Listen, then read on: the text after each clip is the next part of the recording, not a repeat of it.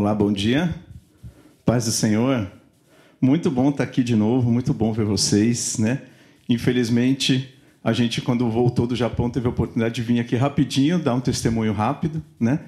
E aí depois não não tive a oportunidade de vir pregar aqui com vocês. E é uma alegria, sempre uma alegria estar aqui na igreja que eu considero minha casa, né? Afinal foram vocês que nos enviaram para o Japão, né? E, e, nos deram suporte durante todos esses anos que a gente esteve lá, né? E é muito gostoso estar aqui, sempre muito bom rever né, os rostos conhecidos, né? É, e, e, todo mundo e ver um monte de, de gente nova, né? Toda vez que eu vim, eu vi gente nova que eu não tinha visto antes, né? Isso eu acho muito bom, fico muito feliz da igreja de Diadema ter sempre gente nova, quer dizer que a igreja está viva, né? Tem gente nova vindo e é prazer de conhecê-los, né? Para aqueles que não nos conhecem, né? Então, ficamos cinco anos no Japão e não tem como eu ter ficado cinco anos no Japão e não me alegrar de ver que temos um Naruto ali. Estou muito feliz de poder pregar para um Hokage. Da Tebayo, mano. Tamo junto. Adorei. Adorei. É? Se eu pudesse, eu, podia, eu também vinha fantasiado. Tá? Só para deixar claro. Né? Mas como eu estou pregando, estou mais normal. Né? Mas eu tenho. Eu tenho roupa também. Tá? Eu também tenho meus cosplay. Bom, hoje eu queria ver com vocês né, uma coisa que eu tenho pensado bastante sobre a minha própria vida. É, e eu queria acompanhar um pouco. Quem, quem já me ouviu pregar sabe que eu gosto muito de pegar a vida de alguns personagens da Bíblia e avaliar várias coisas que eles passaram. Né? E hoje eu queria ver sobre a vida de Paulo. Né? E quem foi Paulo e a caminhada dele. Alguns de vocês vão lembrar que eu já falei algo parecido, mas hoje eu quero dar um enfoque um pouquinho diferente nessa, nessa visão sobre Paulo e sobre a maturidade de Paulo. Tá? Então, antes de mais nada, queria que a gente pensasse quem foi Paulo. Tá? Então a gente vai ver vários versículos, eu vou falando, você deixa a sua Bíblia aí, né? Vira rapidinho, eu vou lendo aqui junto com você, tá bom? Porque a gente vai ver várias coisas da história de Paulo, tá? Se você quiser só ouvir, também não tem problema. Quando for realmente relevante, eu vou pedir para você abrir para a gente acompanhar, tá? Mas a primeira coisa que a gente sabe de Paulo, o primeiro momento que Paulo aparece na Bíblia, ele não é Paulo, né? Ele é Saulo. Tá? Saulo, que é chamado de o perseguidor da igreja. Então, Saulo, ele é um cara né, que tem uma, um zelo tão grande pela lei, pela religião, por aquilo que ele acredita, ele é tão convicto daquilo que ele acredita que ele fica tremendamente ofendido por aquilo que os cristãos estavam pregando, porque ia contra ou questionava aquilo que ele acreditava. E, em vez dele questionar, né, junto, ele falava: não, não pode. Né? Isso aí está mexendo na base. Então eu vou perseguir, eu quero calar essas pessoas, nem que seja a força. E Saulo, então, é o perseguidor da igreja. E ele vai atrás ali da igreja. Tá? Mas isso a gente já ouviu falar muitas vezes. Eu queria pensar na formação. O que levou Saulo a ser essa pessoa? Se você abrir em Atos 22, 3, diz assim: Paulo se. falando de quem ele é. Tá? Atos 22, 3 diz assim: Sou judeu nascido em Tarso da Sicília, mas criado nesta cidade. Fui instruído rigorosamente por Gamaliel, na lei dos nossos antepassados, sendo tão zeloso por Deus quanto qualquer um de vocês hoje. Então, primeira coisa aqui, quem era Gamaliel? Se você continuar lendo o livro de Atos, você vai descobrir que Gamaliel era um mestre tão influente que quando começa a perseguição dos judeus aos cristãos, eles vão perguntar para Gamaliel o que, que, eles devem fazer, né? E Gamaliel, ele diz assim, olha, gente, né? Vamos com calma, porque se isso aí não é de Deus, vai acabar. Como acabou do fulano, do ciclano. Agora, se for de Deus, a gente vai se encontrar lutando contra Deus. Então, esse era Gamaliel, era alguém que de alguma forma é, tinha influência é, no, naquilo que os judeus estavam decidindo ou não. Tá? Então ele era um mestre muito influente. Né? E, e, e, e, os altos cargos ali religiosos diminuem a perseguição por um momento aos cristãos por causa da palavra de Gamaliel. Então, o Paulo ele foi instruído, ele foi treinado por um cara que era o top, era o nome, era o cara que era chamado, que lotava é, palestra. Tá? né, que não, não achava. Aqueles que a, a live dele no Instagram tinha 50 mil views. Entendeu? Esse era o Gamaliel. Ele era um cara realmente importante. Então, só para a gente ir formando aqui quem era Paulo. E Paulo deve ter sido realmente um discípulo muito de valor para esse Gamaliel. Ele diz, inclusive, que ele estudou sentado aos pés de Gamaliel. Ele foi instruído, como ele falou, rigorosamente. Tá? E a Paulo é dado a, a autoridade para perseguir os cristãos, mesmo depois disso. Então, Paulo mesmo, ele passa a ser tão importante, ele era um discípulo tão fiel de Gamaliel, que mesmo Gamaliel dizendo, olha, vamos com calma aí, os outros judeus, as outras autoridades dão a Paulo a autoridade de continuar perseguindo os cristãos depois disso. Então, o currículo religioso e étnico de Paulo era exemplar. Ninguém tinha nada para falar contra Paulo. Tá, tá funcionando? Tá, desculpa. Né? Mas aí Paulo tem uma experiência com Cristo. Ele cai lá do cavalo, ele vê a imagem de Cristo e ele se converte. E aqui a gente tem a impressão de que a chavinha de Paulo virou de repente. Né? E a gente forma essa ideia, às vezes, na igreja, de quando a pessoa se converte, automaticamente tudo na vida dela é virado de repente. E não, foi, não é assim. Porque a gente descobre na nossa vida que a nossa conversão tem que acontecer todos os dias. Né? E Paulo mesmo vai dizer isso: todo dia eu mato o velho homem. Né? A gente tem que lutar contra o velho homem porque ainda estava dentro dele. Né? Se você vê em Atos 9, 19, vai dizer assim: que Saulo passou vários dias com os discípulos em Damasco. Então ele tem aquela experiência, ele é levado para junto dos cristãos e ele passa vários dias. Né? E todos ali estão com medo de Paulo. Porque até então, Paulo era o cara que matava os cristãos.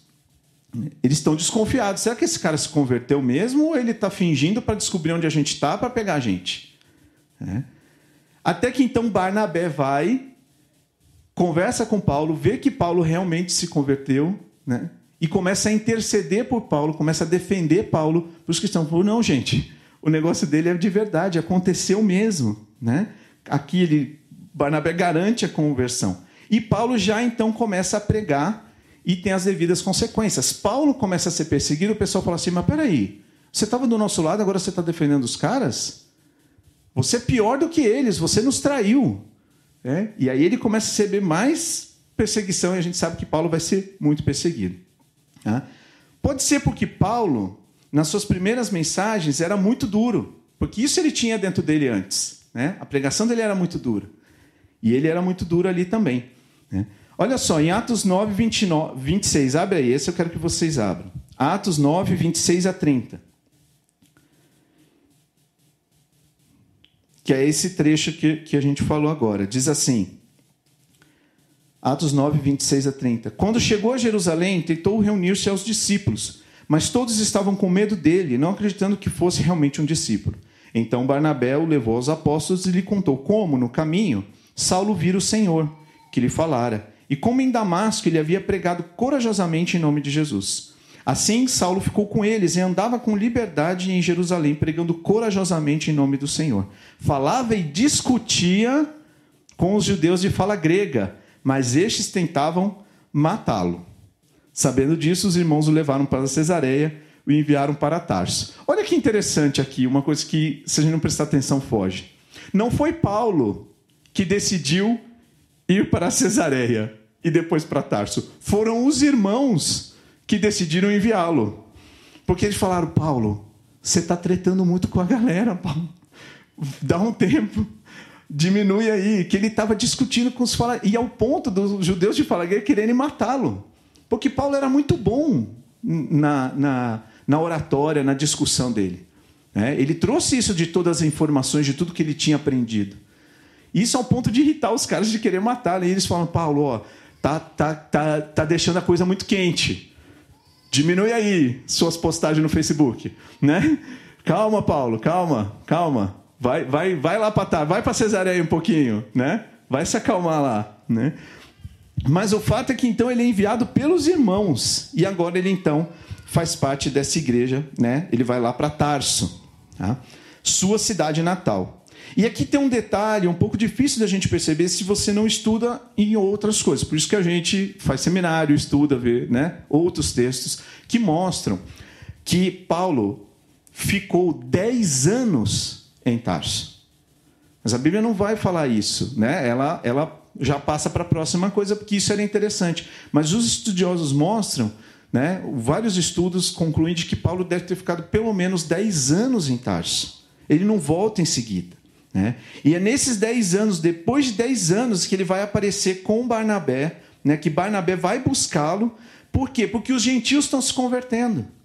Eles começam a se converter na igreja de Antioquia, que vocês já ouviram falar, que eu, eu, eu assisto os cultos de diadema, gente. Né? Porque agora a gente assiste assim, né? Domingo de manhã eu vou para São José, aí para Diadema, e depois a gente assiste um pouquinho do Japão, e aí depois você vai um pouquinho também lá na, na, na, na Ibabe, aí depois você vai no. Né? Agora tá assim, você vê cinco cultos ao mesmo tempo. Né? Então eu ouço aqui, eu sei que a Kátia falou da igreja de, de Antioquia.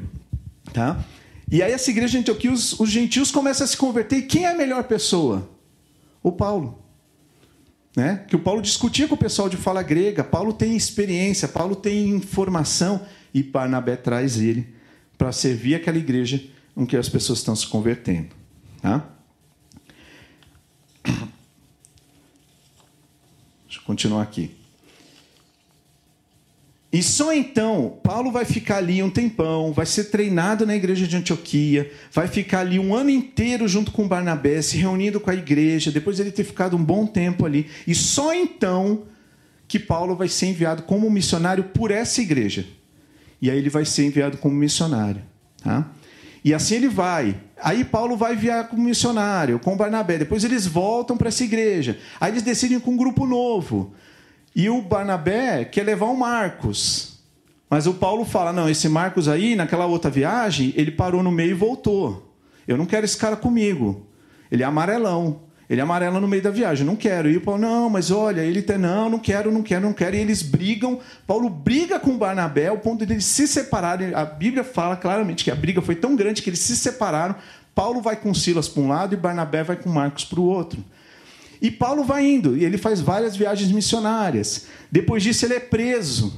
Né? Paulo chega a ser preso, depois solto. Ele vai trabalhar como. Eu estou resumindo aqui para a gente né, ganhar tempo. Aí ele vai trabalhar uma época como fazedor de tenda, porque a família dele era fabricante de tenda. Ele chega num lugar, ele não tem como se sustentar, ele vai trabalhar num serviço secular, né? As profissões eram passadas de família para família, então provavelmente a família dele era fabricante de tenda, então ele vai fabricar tenda para o Império Romano, por isso que ele é cidadão romano. Né? E depois ele vai ser preso de novo. E no fim da vida ele está lá preso em Roma. Ele apela né, para o Supremo Tribunal Federal da época, que era o, o, o imperador. Né? Voltando no contexto aqui sem polemizar. Né? Aí ele vai ser preso e vai ficar preso lá. Né? No fim da vida, está lá junto com a guarda pretoriana de Roma. E a gente sabe que no fim ele vai ser morto. Né? E aí ele não está mais fazendo viagem missionária porque ele está preso com, com corrente, com dois guardas da guarda pretoriana na casa dele, prendendo ele em casa. Né? E a vida de Paulo vai mudando. Né? Tudo isso. O que, que eu quero trazer aqui? Primeira coisa tá? é que maturidade, e a gente vai vendo Paulo amadurecer, se você for lendo toda a história de Paulo, você vai vendo que Paulo vai amadurecendo, maturidade leva tempo. Tá? Às vezes a gente exige, a gente vive num mundo em que a gente quer tudo muito automático, né? Porque antes você queria falar com alguém, né? Quem agora agora é momento idoso, né? Momento tô ficando velho. Você queria falar com alguém, você tinha que ligar, né? Esperar a pessoa estar em casa. Você tinha que mandar uma carta. Vocês sabem o que é carta? Não, né? Pois é. Agora o que, que acontece? Você quer falar com alguém, você pega aqui, digita, e aí você fica esperando, porque deu dois tracinhos, mas não ficou azul ainda. Aí fica azul, você fica mais ansioso, porque a pessoa não responde. Aí você já manda um áudio. Ô, fulano, responde aí logo. E aí o áudio você não aguenta ouvir inteiro, você põe para falar rapidinho, porque agora vai rapidinho, porque você tem que ouvir, né?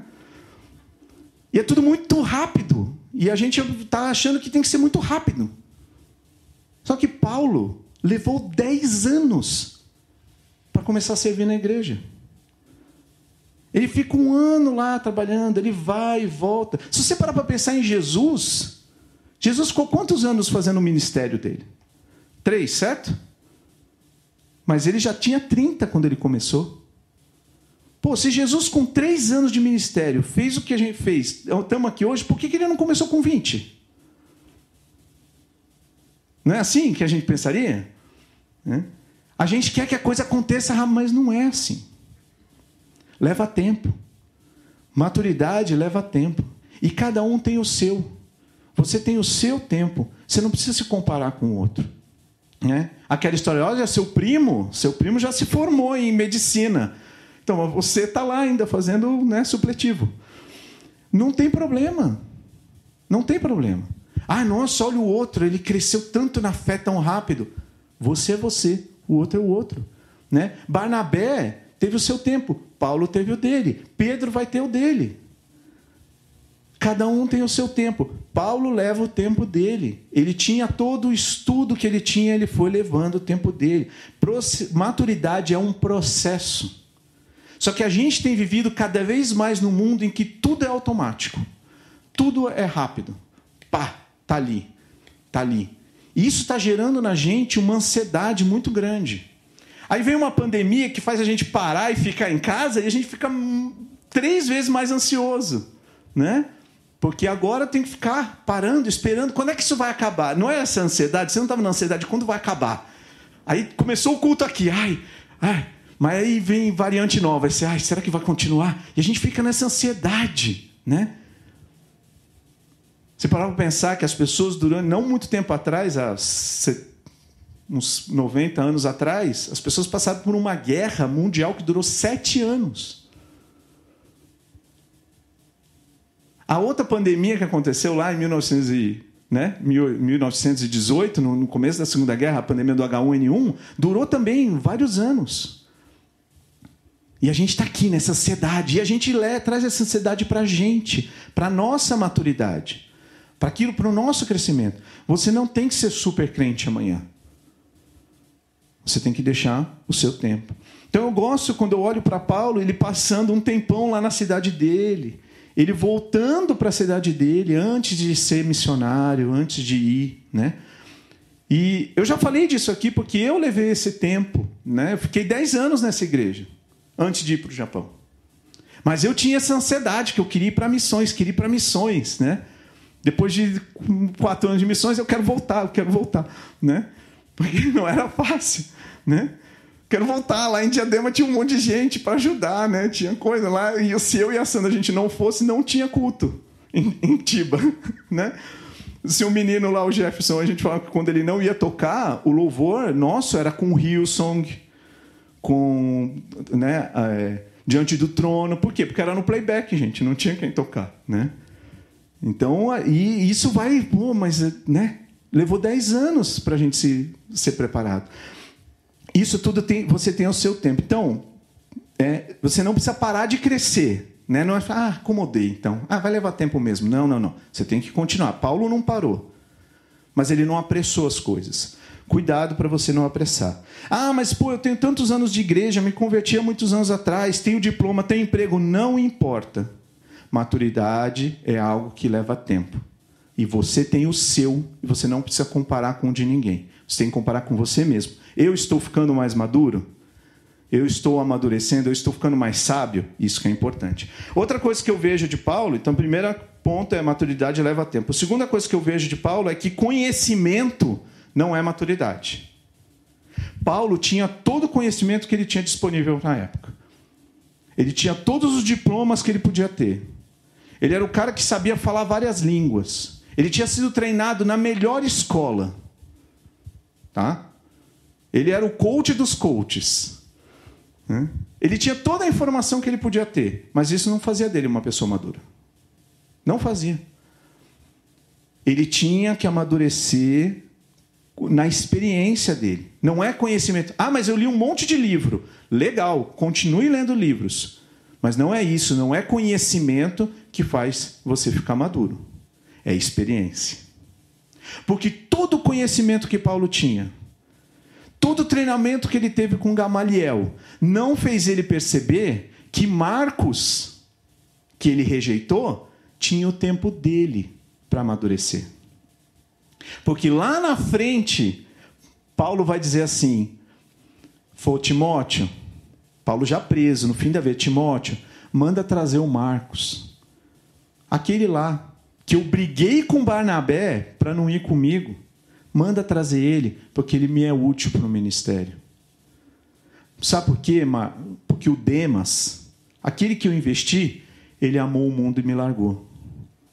Mas o Marcos, que eu não apostei, olha só, é, é, essa, essa história de, de Paulo com Marcos é uma lição de humildade muito grande de Paulo. Que Paulo está tendo que reconhecer, pô, o cara que eu não investi, esse cara deu certo. E o que eu achei que ia dar, isso não tem livro nenhum que te ensina. É só a vida. É só experiência.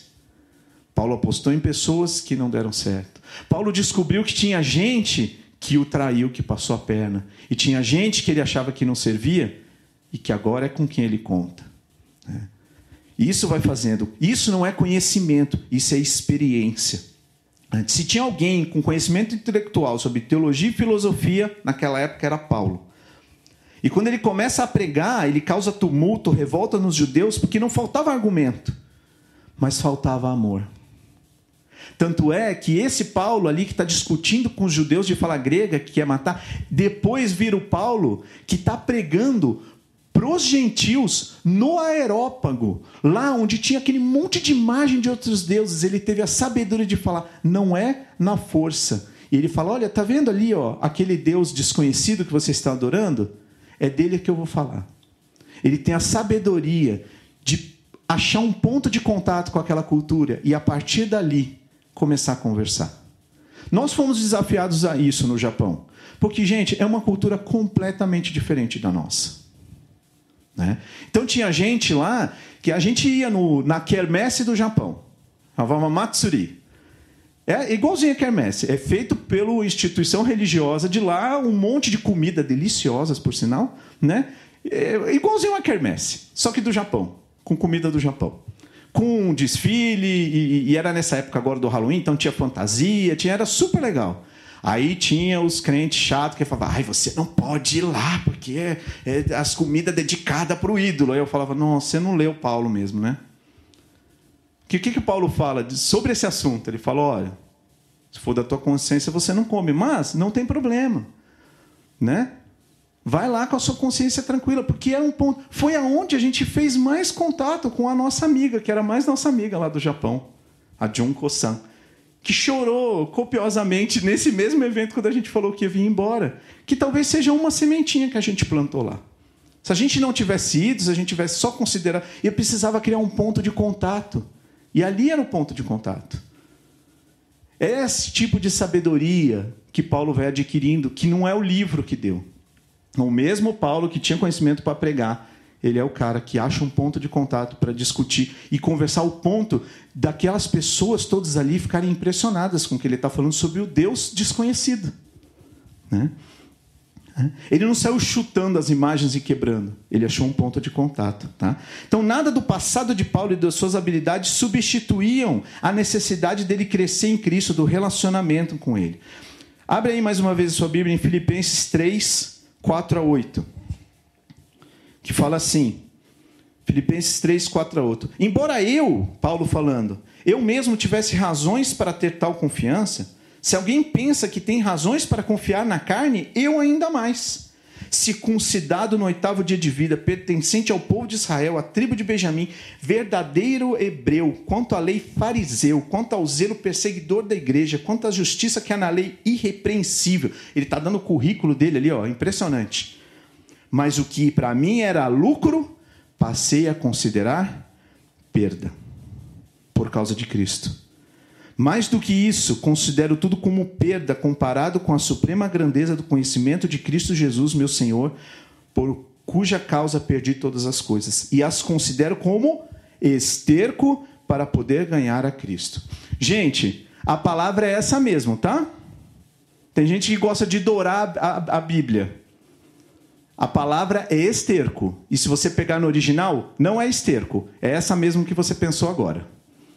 É isso que Paulo está falando aqui. Tudo isso eu considerei uma. Pip. Por quê? Porque isso nada tem valor se não tiver debaixo de Cristo.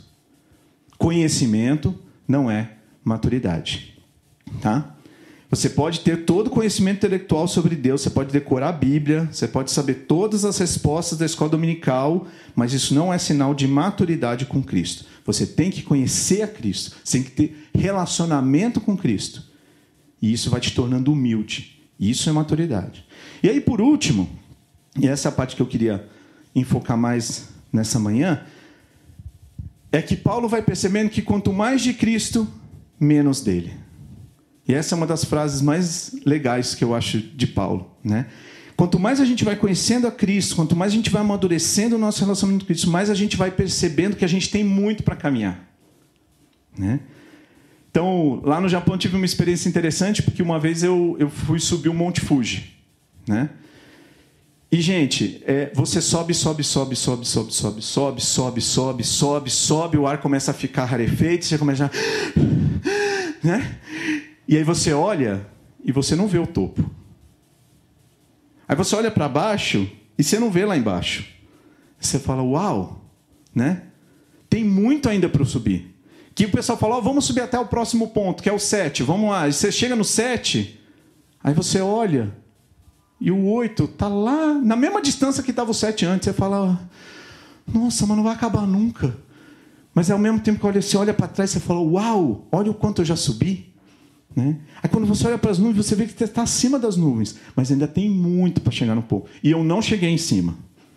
Quando chegou no 8.5, eu falei, não dá mais.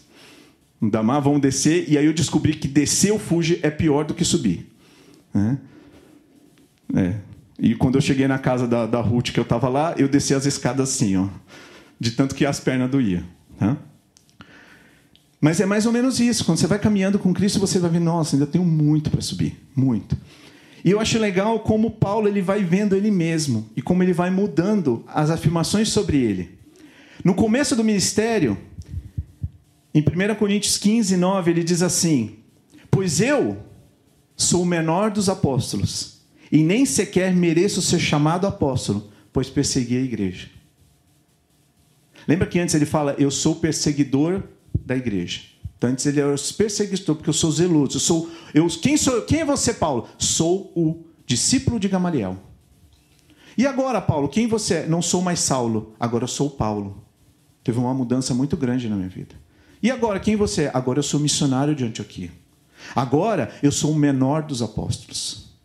Depois, em Efésios 3:8, já mais perto do fim da vida dele, que ele já está, ele fala: né, várias viagens missionárias, ele fala: Eu, embora eu seja o menor dentre os santos, foi-me concedida esta graça de anunciar aos gentios as insondáveis riquezas de Cristo. E já no fim da vida dele, ele fala assim: preso já para ser morto, mas mesmo em 1 Timóteo 1, 15 a 16, ele diz assim: Mas por isso mesmo alcancei misericórdia, para que em mim, o pior dos pecadores, Cristo Jesus demonstrasse toda a grandeza de sua paciência, usando-me como exemplo, para que aqueles que nele haveriam de crer para a vida eterna. Eu, o pior dos pecadores. Olha como Paulo vai mudando. Né? Ele começou lá, eu, Saulo, discípulo de Gamaliel, eu, Paulo, discípulo de Cristo, eu, o menor dos apóstolos, o menor dos santos, o pior dos pecadores. Ele vai amadurecendo e ele vai mudando né? E ele vai percebendo que ele ainda tem muito para caminhar. Então, se no seu tempo de caminhada você tem achado em algum momento que você já chegou lá, hum, você parou. Parou. Você fala, ó, já estou no ponto. Já achou maduro. Não, não é. Você ainda tem o que aprender. Né? Se você acha que você já é bom o suficiente, você é melhor que os outros, cuidado. Você pode ter pegado o caminho errado, que não é o caminho da maturidade, mas o caminho da religiosidade. Quando você começa a achar que a sua fé te faz melhor que o outro. Tá?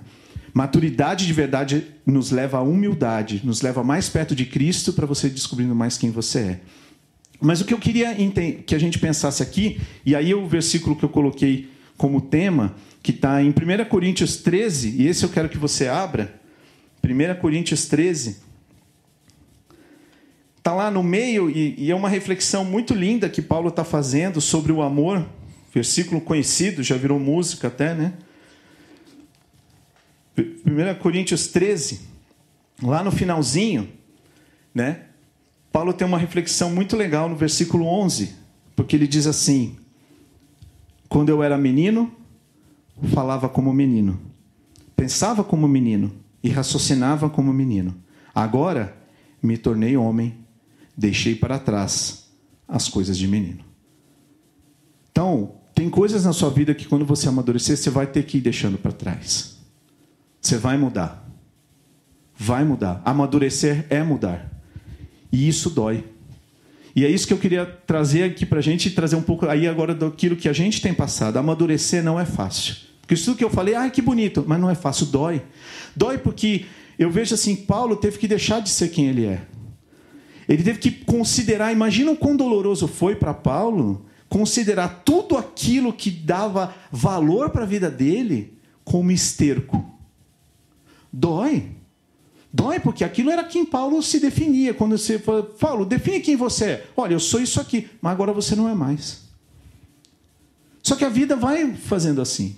Então, quem me conhece daqui sabe que me apresentava assim. Ah, é o pastor Rodolfo. Ele era o pastor dos dos adolescentes. Então, os adolescentes que eu cuidei hoje são pais. Né, pais? Né? E agora, gente, eu não sou mais pastor dos adolescentes, eu sou pai de adolescente. E olha, era bem mais fácil ser pastor de adolescente do que pai de uma adolescente. E a outra tá vindo aí. Você é pai de duas. É? Oh, vou te... Não é brincadeira, não. Agora eu entendo os pais de adolescente, viu? Desculpa para os pais de adolescente que eu falei, não, pô, você tem que fazer assim com o seu filho. Olha, com o filho da gente, eu vou te falar, viu? Eu falava, eu adoro adolescente, prefiro do que criança. Agora já estou assim, não dá para voltar para criança. Né? Era, eu prefiro trocar umas fraldas. Né? Porque olha, uns dramas de adolescente agora que eu falo, ai. Porque quando era o filho dos outros, aí você vai para casa, né? Agora está na minha casa. Né? Isso vai doendo, porque né, já começou lá atrás, porque eu, eu ficava aqui com a galera, né? eu ia nos campings e tal, e tava lá com o pessoal domingo até tarde, pá. E aí eu casei. Aí eu nunca esqueço, a primeira vez que eu fui no camping com monitor, depois que eu casei. Aí eu vi o pano de, meu pano de prato no chão, na terra, minha faca enfiada na terra, enferrujando. Eu falei, quem deixou isso aqui, caramba? É meu. E eu falei, hum, acho que eu estou ficando velho. Porque antes, quem lavava era minha mãe, né? Mas agora sou eu. Aí já muda. Eu já falei, acho que eu já não estou mais para ser monitor. Aí comecei, aí aqui, lembra? Ó, você, você vai lembrar. Adults Night. Molecada aqui, ó. Varanda à noite jogando videogame. Quantas vezes varamos videogame lá em casa jogando? Cheguei aqui, gente, estava dormindo com o controle na mão, assim, ó. Falei, nossa, gente, eu vou ter que ir embora, não, não aguento mais. Né? Fui embora. Tô, tô, tô jogando online agora com o Marcel. Estou jogando com o Marcel, é, e com o Fefoco. O Fefoco fica, o Felipe, né? E a Massaca. Fica. Da meia-noite, os velhos já estão. Nossa, gente, não, não dá mais, cara. Ô, gente, dá uma pausa aí que eu preciso ir no banheiro, porque, né? Não aguenta mais segurar, né? Tem que, né? Gente, eu dá, não aguenta mais. No dia seguinte está podre. Não dá mais, não dá mais para ser. Isso vai doendo um pouco, né? Você fala, nossa, não, não sou mais do mesmo jeito. A gente vai mudando, né? Então, eu vejo que Paulo ele era aquele cara que desbravou, que foi andando por toda, né? Ali a, a Ásia, pregando, e agora ele está preso. Ele não pode mais, ele tá tendo, ele pregava para um monte de gente, agora ele está tendo que falar para um guarda. Mexe, mexe com quem a gente é. Só que é inevitável. Porque a vida da gente vai mudando. Envelhecer não é opcional, mas amadurecer é. Você pode envelhecer, mas amadurecer depende de você. Depende de você aceitar as mudanças, depende de você aprender com os seus erros. De deixar Deus pegar o seu erro, aquilo que você passou, a sua experiência e transformar isso numa coisa boa para você. É isso que vai fazer você amadurecer. Poxa, mas eu passei isso, doeu muito. Gente, o Japão doeu muito para gente. Doeu muito. Eu voltei me sentindo fracassado, frustrado, porque nós tínhamos planos e não aconteceu. Não aconteceu do jeito que a gente queria. Mas Deus toda vez olha para mim e fala: Mas não era do jeito que você queria, era do jeito que eu queria. E eu fiz. Você não está vendo, mas eu fiz. E aí eu tenho aprendido a deixar nas mãos de Deus. Por quê? Qual era, tem sido a minha experiência aqui? A gente tinha feito um 4 por 5 não é? Nosso projeto foi um sucesso, foi super legal. Temos frutos até hoje. Fui todo pimpão lá pro Japão, né? Cheguei lá, tomei um tapa em japonês ainda. Urusai, né? Yamete, né? Pá, já, né? Otsuite, né? Eu já, desculpa, né? Já tive que baixar a cabeça que Deus falou, não é você que faz, cara, tá maluco? Sou eu. E agora daqui para frente eu quero outras coisas de você. Aí veio a pandemia, gente, nós chegamos aqui, deu um mês e meio, começou uma pandemia. Todo mundo usando máscara, ninguém indo na casa de ninguém, ninguém falando para ninguém. Ou seja, continuou tudo que o alto Japão. Era assim o Japão, tá? A pessoa pergunta, como que tá aí no Japão? Ah, todo mundo usando máscara, ninguém fala com ninguém, ninguém cumprimenta ninguém. É, o Japão é a eterna pandemia, né? Aí a gente falou, ah, a gente estava querendo tanto encontrar as pessoas e não vai dar. E aí Deus foi trabalhando, como eu tinha as minhas ansiedades e como muitas das minhas ansiedades eram culpa minha mesmo das minhas expectativas. E Deus falando: olha, eu quero uma coisa diferente de você agora. Deus, mas eu não consigo mais ficar daquele dia, eu não sou mais. Eu era isso aqui, eu não sou mais. Deus falando: é isso mesmo, você não é mais. Você vai ser diferente agora. Porque Paulo foi diferente. Paulo não era mais o pregador para todo mundo, mas ele continuou comigo. E ele continuou. Né? Então, eu queria desafiar você nessa manhã a ter essa visão de que sua vida vai mudar. Você precisa amadurecer. Talvez você não seja mais. Né? Quando eu saí daqui, alguns eram só adolescentes, hoje são pais. Né? né? Outros viraram avós. Outros ficaram viúvos, viúvas. Né? Uns estavam casados, não estão mais, estavam juntos, não estão mais. Não eram casados, agora estão. E a vida vai mudando e a gente tem que amadurecer. E você tem que mudar nessa nova perspectiva. Né? E isso não, não precisa definir quem você é. Que a sua definição de quem você tem que estar em Cristo. Não tem que estar nas circunstâncias ao seu redor. Ah, se tiver em Cristo, tudo pode mudar e você vai continuar firme. Né? A gente tem feito um grupo pequeno lá em São José dos ex-diadementes, né? É, porque tem, tá eu, o Lelo, o Betiol e o Ricardinho, né? Ricardinho faz muito tempo que foi aqui, né? E aí estamos lá fazendo um grupo pequeno no Zoom, né, entre a gente, e aí é muito engraçado, porque está todo mundo passando pela mesma coisa. Todo mundo na crise de meia-idade, questionando o trabalho, com filho adolescente, menos o Betiol, né? E com os pais idosos dando trabalho, né? E, e, e aí foi interessante porque o, o a minha mãe, uns, uns tempos atrás, ela caiu e quebrou o pulso. É, eu falei para ela, né, se empolgou com as Olimpíadas, esse negócio de skate com 72 anos. Eu falei, mãe, não. Né? Brincadeira, ela foi abaixar, desequilibrou e caiu e quebrou o pulso. Aí ficou toda triste, porque agora a gente que tava. Eu virei o Uber familiar, tá, gente? Ah, Rodolfo, você tá trabalhando de quê? De Uber da família. E leva a filha para terapia, leva para escola, e leva a sobrinha, porque minha mãe que levava a minha sobrinha, e tô lá fazendo aquele, né? Você vai em São José, você pegar meu meu Google Maps está assim, ó, né? E aí ela ficou toda chateada, porque ah, agora a gente está tendo que cuidar. E aí eu fiquei olhando e falei, nossa, vai chegar a minha hora. Vai chegar a hora. E aí o, o, Lelo, o Betiol, o Ricardinho, todos eles falam, ah, estou tendo que cuidar do meu pai. Né? Ah, porque esquece remédio, porque não quer ir no médico. É, idoso, né? Tudo igual. Né? Quer sair sem máscara. né? E a gente eu olhei e falei assim: olha, vai chegar a minha hora lá na frente. E eu vou deixar de ser o filho que cuida e vou ser o pai que você cuidar. Eu já estou falando para as duas, já, ó, já se prepara que vocês vão me levar. Né? Nos lugares. E vai mudar. E eu vou deixar de ser quem eu sou hoje. Eu vou ser uma pessoa nova. E eu tenho que amadurecer por isso. Mas a minha identidade em Cristo ela tem que permanecer. Mesmo que eu não possa mais fazer o que eu faço hoje. Né? E esse tem sido a experiência que a gente está vivendo. Uma mudança, né? Uma nova fase, um novo momento em que Deus está falando: olha, eu vou querer coisas diferentes de você, né? Tem sido duro e foi duro. Eu fiquei lutando contra isso nesses dois anos, nesse um ano e meio, lutando contra Deus falando: vai mudar, vai mudar. E o que eu quero então te desafiar nessa manhã é isso, para a gente encerrar. Primeiro, maturidade leva tempo, você tem o seu. Tá? Conhecimento não é maturidade. Tá? Você saber sobre Deus não é ter experiência com Deus. Busque as suas experiências com Deus.